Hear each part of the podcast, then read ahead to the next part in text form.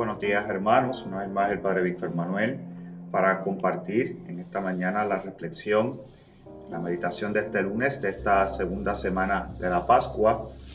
Ya hemos dejado atrás la octava de la Pascua y oficialmente nos adentramos en esta cincuentena pascual, esos 50 días que nos preparan a nosotros, ¿verdad?, para vivir con intensidad la presencia de ese resucitado que sale a nuestro encuentro, que impulsa nuestra fe, que busca entrar en contacto con nosotros para que nos reconozcamos presente, vivo y real. Y es un momento maravilloso porque vamos viendo cómo esa presencia del Señor a través de los discípulos en la carta, perdón, en los hechos de los apóstoles, nos va narrando, ¿verdad? Como bien les he comentado en otros momentos, las dificultades que han tenido que enfrentar o que tuvieron que enfrentar los discípulos en ese nuevo proyecto que el Señor había sembrado en su corazón, ese proyecto de ser continuadores de, ese, de esa misericordia, de ese amor, de esa cercanía. Y vemos que esto ya ha traído pues muchas consecuencias positivas. Hemos visto ya algunas conversiones, hemos visto ya a través de la octava de Pascua algunos milagros inclusive realizados por sus discípulos, pero también eso ha traído ha traído hacia ellos también los ojos de los judíos, de los escribas, eh, de los saduceos, que entonces comienzan a perseguir también a los discípulos. Inclusive ya hemos visto que luego de que realizaron ese milagro a ese paralítico que Pedro, pues, con la fuerza, guiado por la fuerza del Espíritu y pidiendo en nombre de Jesús, lo sanaba. Y luego de ese acto lo hicieron, ¿verdad?, eh, arrestar simplemente para preguntarle por qué y con qué fuerza él realizaba, con qué poder. Y, vemos que entonces ya eso comienza a atraer esa mirada negativa también hacia los discípulos, acto que también le ocurrió a Jesús. Y, también entonces es un momento maravilloso para ver que la iglesia, luego de la muerte y la resurrección del Señor, también sigue dentro del mundo batallando por tratar, ¿verdad?, de hacer vida. Así que eh, Voy a ir sobre las lecturas que se nos proponen para la celebración eucarística de este lunes de esta segunda semana de la Pascua, para ir poco a poco, ¿verdad?, con ustedes de manera tranquila y sosegada, a manera de meditación, ir extrayendo, ¿verdad?, aquello que nos pueda ayudar a nosotros para eh, fortalecer nuestra fe, especialmente en estos momentos de dificultad, y también que nos ayude a preparar el corazón para la celebración eucarística, para vivir con, alegría en el corazón a pesar de las circunstancias y que nos ayude, ¿verdad?, a crecer en nuestro camino de la fe. Eh, comparto la lectura de los Hechos de los Apóstoles para eh, darle meditación junto a ustedes en esta mañana. En aquellos días, Pedro y Juan, puestos en libertad, volvieron a los suyos y les contaron los que, lo que les había dicho los sumos sacerdotes y los ancianos.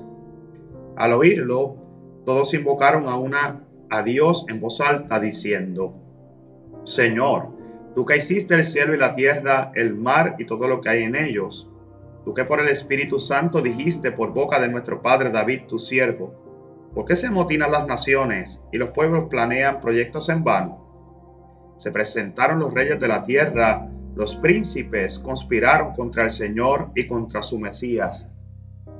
Pues en verdad se aliaron en esta ciudad Herodes y Poncio Pilato con los gentiles y el pueblo de Israel contra tu santo siervo Jesús, a quien ungiste para realizar cuanto tu mano y tu voluntad habían determinado que debía suceder.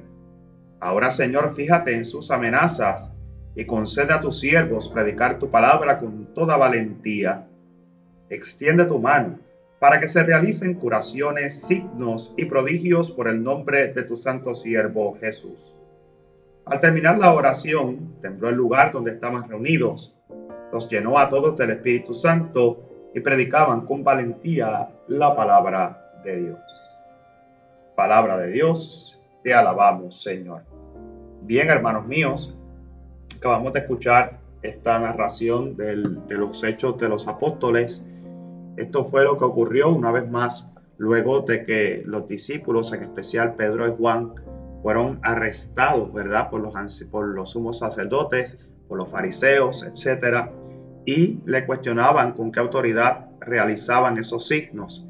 Y vemos que entonces, ya se los comentaba, esos actos que iban realizando los discípulos en medio del pueblo, que vienen a ser la obra de esa, de esa la obra continuadora de esa que había comenzado Jesús, comienza entonces ya también a traer esas miradas de negatividad hacia sus discípulos.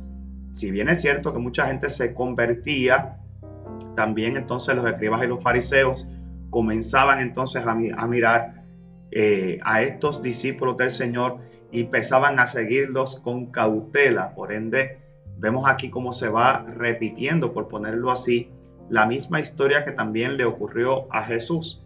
Y es un momento maravilloso porque los escribas y los fariseos lo sueltan, pero le dan unas instrucciones. Esas instrucciones van basadas en que no pueden predicar ni pueden realizar obras en nombre ni de nombre de ese Jesús resucitado, ni pueden tampoco predicar el tema de la resurrección del Señor, porque ellos le decían, nosotros lo hemos matado, y como nosotros lo hemos matado, ustedes no pueden hablar de esta realidad y mucho menos realizar actos en su nombre. Por consiguiente, lo soltaban, pero habían unas instrucciones de que no continuaran con esa obra. Aquí vemos la primera piedra de tropiezo, cuando muchas veces no se puede trascender o no existe el sentido de trascendencia, cuando estoy tal vez anclado en lo que creo, en lo que pienso, y no me doy la oportunidad tal vez de mirar esta, esta obra, pues es lógico y es normal que tal vez dentro de toda esta realidad va a haber momentos donde entonces me va a chocar y entonces estos escribas y fariseos estaban anclados en la escritura, estaban anclados en la manera en cómo ellos celebraban, en el templo, etc. Y no se abrían a esa gracia particular. Pasó mientras Jesús caminó con ellos, que terminaron crucificándolo, aún viendo la resurrección del Señor, en la cual ellos mismos inclusive mandaron a decir que los discípulos habían sacado el, cuerpo de allí para que, para que la gente no creyera que era Jesús, Jesús había resucitado, una vez más se encuentran ante los discípulos del Señor que van caminando con la autoridad de Jesús, realizando los prodigios, los actos del Señor, y aún así no creen. Fíjense ustedes cómo la cerrazón, esa cerrazón que tal vez ayer se, se veía tal vez eh, mirada dentro de ese efecto de que los discípulos estaban encerrados, esa cerrazón que a veces nos cierra el corazón y no permite que tal vez se abra una gracia particular de esa presencia del Señor. Entonces, vemos que cuando los discípulos entonces lo sueltan, se reúnen entre sí y lo primero que hacen, luego que, reciben ese insumo, ¿verdad? Ellos le contaron lo que le habían dicho los sumos sacerdotes y los ancianos. Entonces ellos elevan una oración a Dios. Fíjense qué maravilloso, porque dice que todos a una invocaron a Dios en voz alta todos. Una vez más se marca aquí lo que es la importancia de esa unidad, unidad entre los hermanos, una unidad que viene a ser tal vez el símbolo y el signo que, viene a ser la iglesia de ese Jesús presente en nuestro tiempo, la unidad, la comunión, la hermandad, que viene a ser para nosotros el sentir a uno, el tener un solo pensar, un solo sentir, un solo corazón, abrirnos a esa realidad, vernos como don, caminar juntos, sentir el dolor ajeno como si fuese mío. Fíjense que todo eso está ligado dentro de esa unidad en la cual ellos dicen se unieron a una sola voz. Y fíjense que entonces llama, claman a Dios, le dicen, tú que hiciste el cielo y la tierra, el mar y todo lo que hay en ellos Tú que el Espíritu, por el Espíritu Santo dijiste por boca de nuestro Padre David, tu siervo. ¿Por qué se amotinan las naciones y los pueblos planean proyectos vanos? Fíjense que primero alaban a Dios por toda la obra que ha realizado. Tú que creaste el cielo, el mar y todo lo que hay en ellos. Y dice, tú, el que tienes todo el poder de la creación. O sea, por ende, comienza una oración en la cual es una oración de agradecimiento, a la primera parte un agradecimiento, una acción de gracias por todo lo que has hecho, por todo lo que has realizado en medio de nosotros. Para pasar entonces a la parte donde le explican cuál es el problema, ¿verdad? Le dice tú que por medio del Espíritu Santo dijiste eh, por boca de nuestro Padre David tu siervo. ¿Por qué se amotinan las naciones y planean los proyectos vanos? Se presentaron los reyes de la tierra, los príncipes conspiraron contra el Señor y contra el Mesías. Dice, pues en verdad, dice, se aliaron en esta ciudad Herodes y Poncio Pilato con los gentiles y el pueblo de Israel contra tu santo siervo Jesús, a quien tú ungiste para realizar con tu mano tu voluntad y habían determinado que debía suceder. Fíjense, primeramente un agradecimiento por toda la creación, luego les, se acercan al Señor y recalcan una vez más esa acción de ese espíritu que se había enviado sobre David para que profetizara, para que hablara en contra del pueblo, de, esa, de, esa, de ese plan maquiavélico, ¿verdad? De ese plan que había de matar al Señor y al Mesías. Fíjense cómo entonces ellos empiezan a mostrarle, es como relatarle esa historia a Dios de todo lo que Dios había hecho, para luego culminar en una petición, ¿verdad? Tú que tienes todo el poder, tú que has creado el cielo y la tierra, tú que has creado toda esta realidad, tú que inclusive a través del tiempo, a través de medio del Espíritu Santo, has suscitado los profetas, has suscitado tu palabra, nos has ido guiando. Ahora entonces le dicen, mira nuestra realidad, mira, Dice, fíjate, Señor, en las amenazas que nos están profirando contra nosotros y concede a tus siervos predicar la palabra con toda valentía. Extiende tu mano para que se realicen curaciones, signos y prodigios por el nombre de tu santo siervo Jesús. Ahora se acercan al Señor, luego que le relatan y le agradecen reconocen la obra que ha venido realizando a través del tiempo, inclusive la continuidad a través de la palabra, de esa palabra profética, ahora le dicen, mira lo que nos está pasando, Señor, y danos la valentía, maravilloso, para predicar tu palabra con toda autoridad, para que se realicen curaciones, signos y prodigios en nombre de tu Hijo Jesús.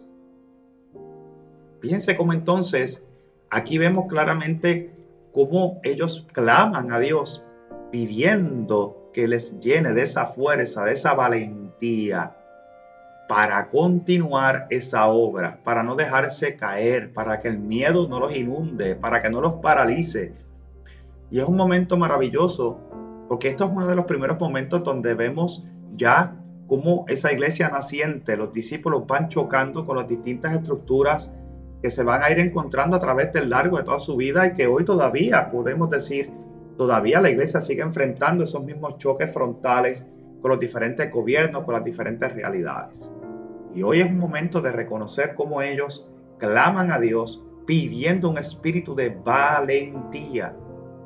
Hoy pudiéramos aplicar esta realidad tal vez a nuestra vida, como nosotros dentro de nuestra propia vida, ante las diferentes situaciones, los miedos que podemos tener en estos momentos, cómo nosotros también podemos hoy, a ejemplo de estos discípulos, clamar a Dios pidiendo un espíritu de valentía, valentía para enfrentarme a las distintas realidades, para a los diferentes retos, valentía para luchar, para no quedarme quieto, para seguir caminando.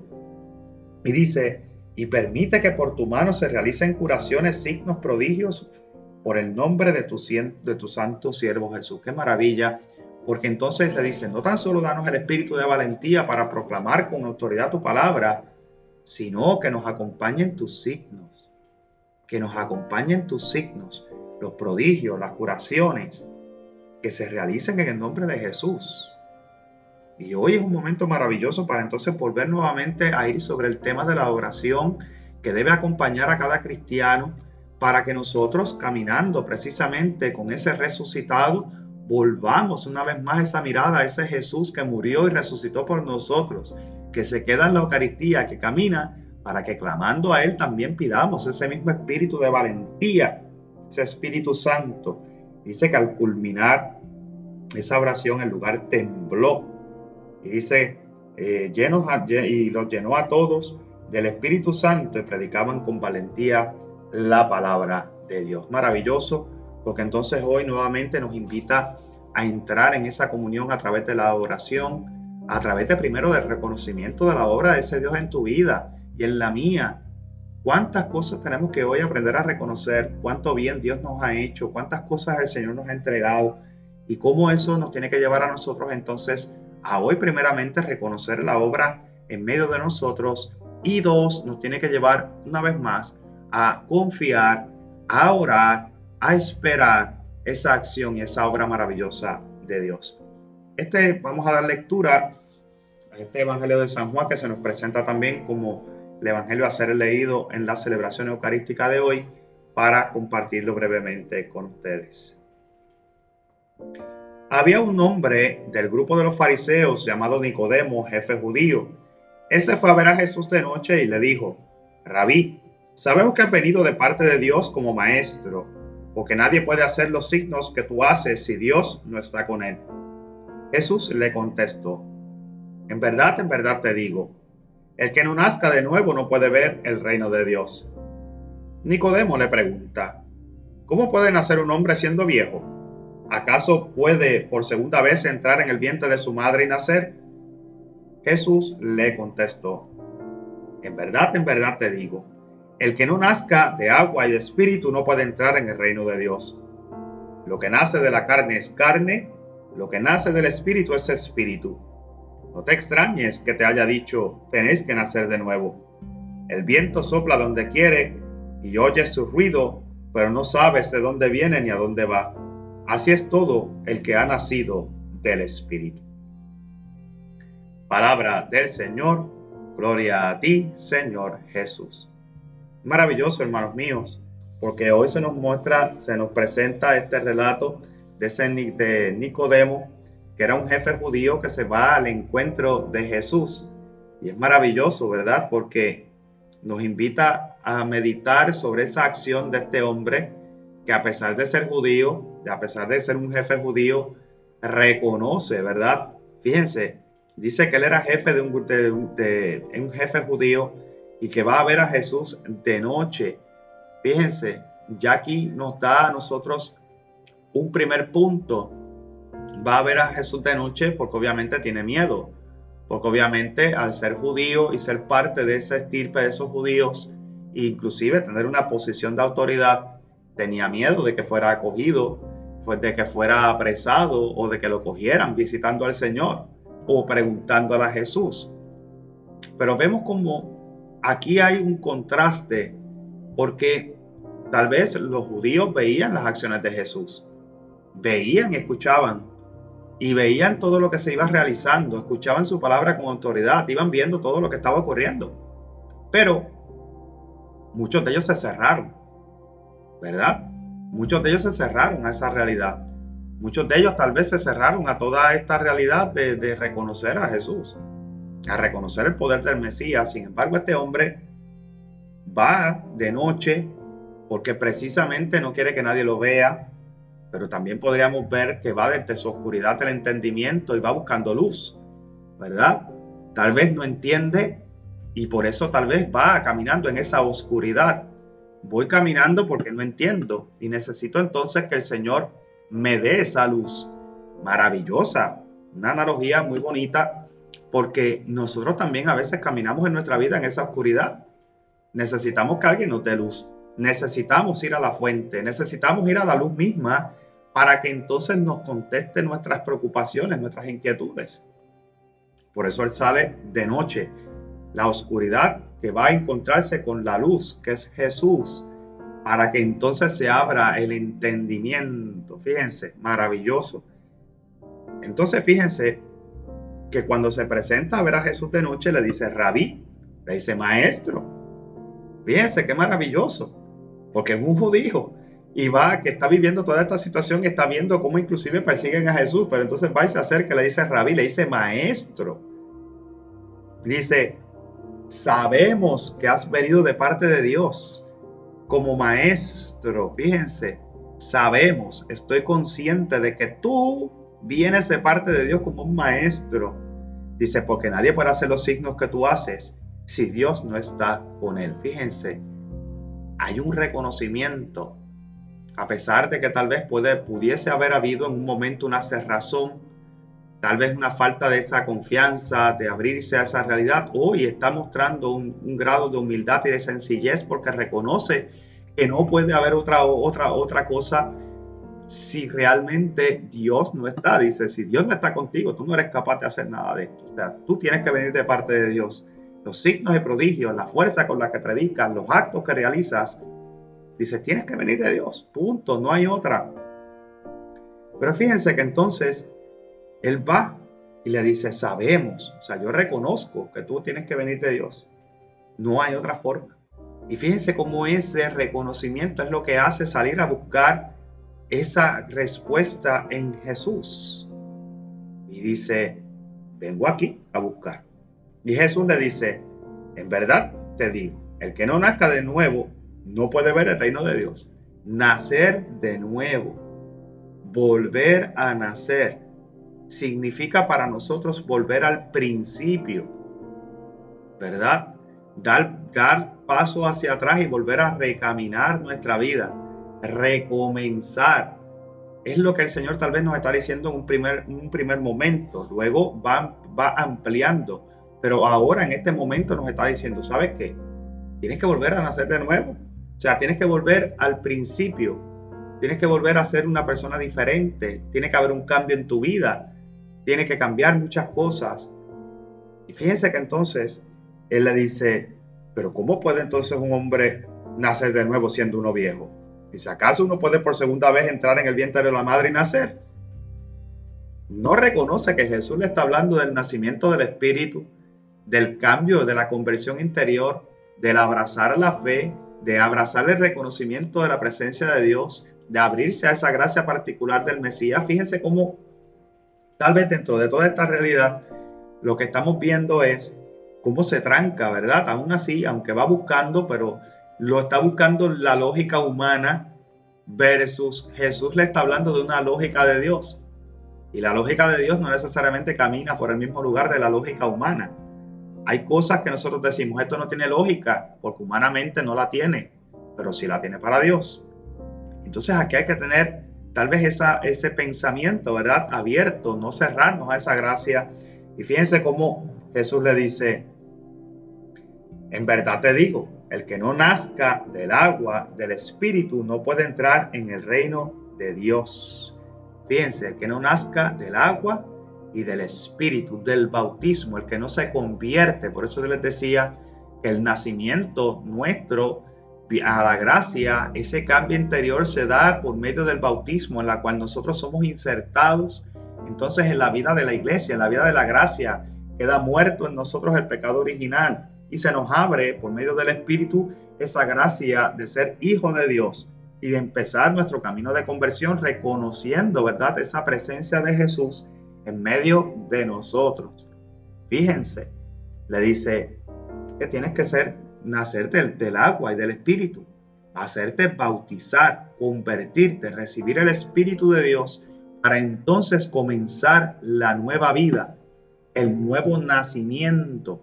Y nosotros hemos pasado por ese nuevo nacimiento. Algunos de nosotros no nos, no nos recordaremos de cómo fue ese nuevo nacimiento en nuestra vida, porque a lo mejor éramos pequeños.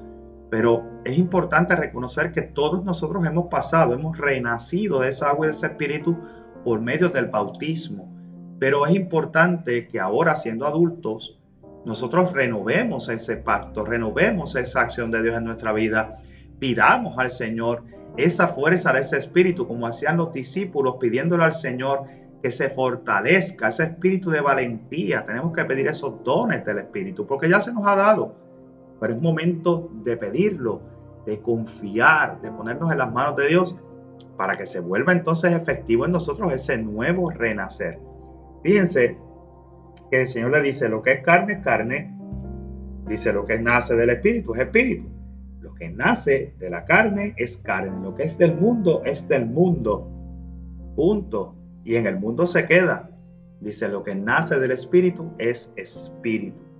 Lo que nace es la parte interior, renace en nosotros esa parte interior, esa espiritualidad que nos hace reconocer, actuar, acudir a ese Dios vivo, presente, real.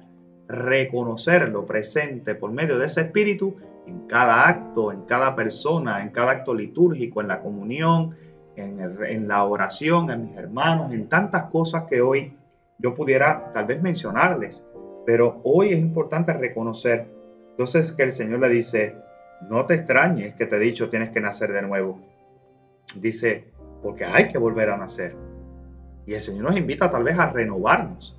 Nosotros hoy no tenemos que volver a nacer tal vez como pasar por el bautismo. Hoy tenemos que renovar ese compromiso de eso que hemos recibido, pedir al Señor ese don del Espíritu que se renueve esa fuerza en nosotros. Por eso el Señor le dice, el viento sopla donde quiere, se oye el ruido, pero no sabe de dónde viene ni a dónde va. Así es todo el que ha nacido del Espíritu. No sabes de dónde viene ni a dónde va, dice el Señor. Pero así es todo lo que ha nacido del Espíritu. El viento sopla donde quiere, oye su ruido, pero no sabes a dónde va, ni de dónde, ni, de dónde viene, ni a dónde va. Es maravilloso, porque entonces tal vez ya en este primer lunes de esta, en este lunes, perdón, de esta segunda semana de la Pascua, nos invita el Señor a adentrarnos una vez más en esa esencia de lo que somos, en ese cristianismo que se nos ha dado, en ese ser hijo de Dios por medio del bautismo. Vimos ayer también cómo ese perdón de los pecados, esa acción misericordiosa, también viene a ser para nosotros ese camino progresivo dentro de lo que es la fe. Hemos sido perdonados, hemos sido rescatados, hemos sido restaurados por ese Dios vivo. Y hoy reconocer esa presencia en medio de nosotros nos hace acudir con fuerza a pedir ese espíritu de valentía, a pedirle al Señor que se renueve en nosotros la confianza, la paz. Y que de ahí sigamos elaborando en nuestro peregrinar, pidiéndole al Señor que siempre podamos ir hacia más, que podamos seguir, ¿verdad?, caminando nuestra vida con esa perseverancia cristiana, caminando hacia la santidad. Culmino este rato de meditación haciendo la oración acostumbrada. Oh Dios, tú eres la fuente de todo bien. Venimos a ti para invocar tu misericordia. Creaste el universo con armonía y belleza, pero nosotros con nuestro orgullo hemos destruido el curso de la naturaleza y causado una crisis ecológica que afecta a nuestra salud y el bienestar de la familia humana. Por eso te pedimos perdón. Oh Dios, mira con misericordia nuestra condición hoy, ya que estamos en medio de una nueva epidemia viral. Déjanos experimentar tu cuidado paternal una vez más. Restaura el orden y la armonía de la naturaleza y recrea una nueva mente y corazón en, nuestros, nosotros para que podamos cuidar de nuestra tierra como fieles guardianes. Oh Dios, te confiamos todos los enfermos y sus familias Trae la curación a su cuerpo, mente y espíritu, dejándolos participar en el misterio pascual de tu Hijo. Ayuda a todos los miembros de nuestra sociedad a llevar a cabo su tarea y fortalece el espíritu de solidaridad entre ellos. Apoya a los médicos y a todas las personas que trabajan por la salud, los trabajadores sociales y los educadores. Ven en ayuda de aquellos que necesitan recursos para salvaguardar tu salud. Creemos que eres tú quien guía el curso de nuestra historia y que tu amor puede mejorar nuestro destino, sea cual fuere nuestra condición humana. Da una fe firme a todos los cristianos para que incluso en medio del caos, en medio del miedo y el caos, puedan llevar a cabo la misión que les ha confiado. Oh Dios, bendice abundantemente a nuestra familia humana y disipa todo el mal en nosotros. Líbranos de la epidemia que nos ha golpeado para que podamos alabarte y agradecerte con un corazón renovado, porque eres el autor de la vida y con tu Hijo nuestro Señor Jesucristo en unidad del Espíritu Santo, vives y reinas un solo Dios por los siglos de los siglos. Amén. Lindo lunes para todos, que el Señor les bendiga.